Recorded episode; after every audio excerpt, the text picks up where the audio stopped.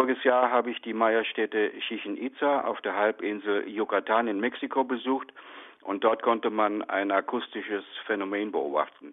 Wenn man nämlich vor der großen Pyramide in die Hände geklatscht hat, kam der Schall als zwitscherndes Geräusch zurück, das an den Schrei eines heiligen Vogels erinnert. Es ist bisher meines Wissens nicht erforscht, ob die Maya diesen Effekt gezielt herbeiführen konnten. Meine Frage nun ist, ob es ähnliche akustische Phänomene in der Architektur anderer Kulturkreise gibt und ob Akustiker bzw. Sounddesigner in der Lage sind, so etwas zu reproduzieren. Also dieses Phänomen, das Sie beschrieben haben, das gibt es tatsächlich, beziehungsweise es ist eine Theorie eines amerikanischen Akustikers, David Lubman. Der hat sich bei der großen Maya-Pyramide in Chichen Itza an die steile Treppe gestellt, in die Hände geklatscht und das Echo, was dann kam, mit einem Mikrofon aufgenommen, hat es auch ins Netz gestellt und dieses Geräusch, das habe ich jetzt hier auch, das klingt so.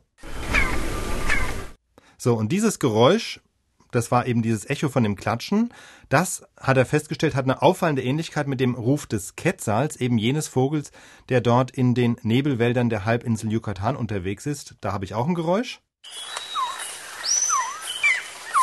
Also in beiden Fällen dieser abfallende Ton, dieses ja, ist so merkwürdig. Wie kann denn aus dem Klatschen so ein Geräusch von einem abfallenden Ton entstehen? Ja, ist ein bisschen kompliziert zu erklären. Also wenn ich in die Hände klatsche, ja, dann enthält dieses Klatschgeräusch im Grunde alle Tonfrequenzen. Es ist keine klare Tonhöhe, sondern es enthält alle Frequenzen, genauso wie weißes Licht ja auch eine Mischung aus allen sichtbaren Lichtfrequenzen ist. Und so wie ein Prisma das weiße Licht in seine Bestandteile zerlegt und zum Regenbogen macht, so zerlegen die Stufen der Pyramide das Echo des Klatschgeräuschs auch sozusagen in seine Bestandteile. An jeder einzelnen Stufe muss man sich vorstellen, wird das Klatschgeräusch zurückgeworfen und wenn ich unten in der Pyramide stehe, sind die einzelnen Stufen ja unterschiedlich weit von mir weg. Und so entsteht dieser abfallende Ton. Also jetzt hören wir nochmal beide Klänge im Vergleich. Erst der Vogel.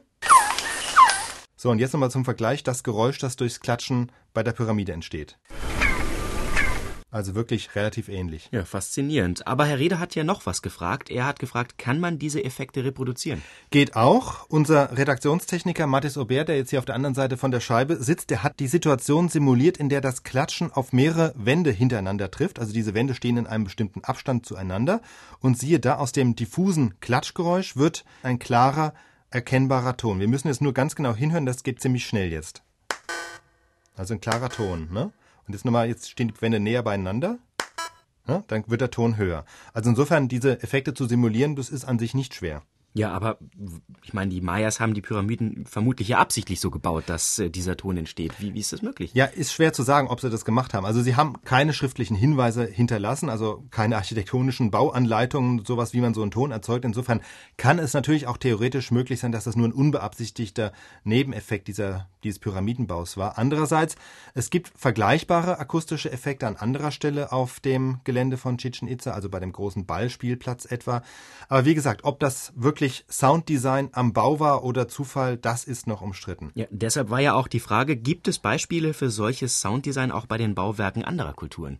Gibt es, jetzt nicht unbedingt für die Imitation von solchen Naturgeräuschen, aber schon für Klangarchitektur. Also bekannt sind natürlich die antiken Theater Griechenland, ja, die sind oft kreisförmig an einen Hügel gebaut, da haben 15.000 Zuschauer zum Teil Platz gehabt und die Akustik kann man ja heute noch erleben, wenn man da hinfährt, die war wirklich fantastisch. Also da hatten hätten die Schauspieler keine Mikrofone gebrauchen können, die waren selbst in den letzten Reihen ganz hinten gut verständlich, weil die Akustik so toll war. Bei den Römern war es ähnlich, die haben dann das nicht am Berg gebaut, sondern hinten eine Wand aufgestellt und sie haben aber auch etwas gemacht, sie haben im Theater an ganz bestimmten Stellen Vasen aus Bronze aufgestellt. Und diese Vasen dienten dann als Resonanzverstärker. Also die Vasen haben dafür gesorgt, dass die Stimmen der Schauspieler sehr klar und sehr deutlich wurden und überall praktisch hin transportiert wurden und überall sehr verständlich wirklich transportiert wurden.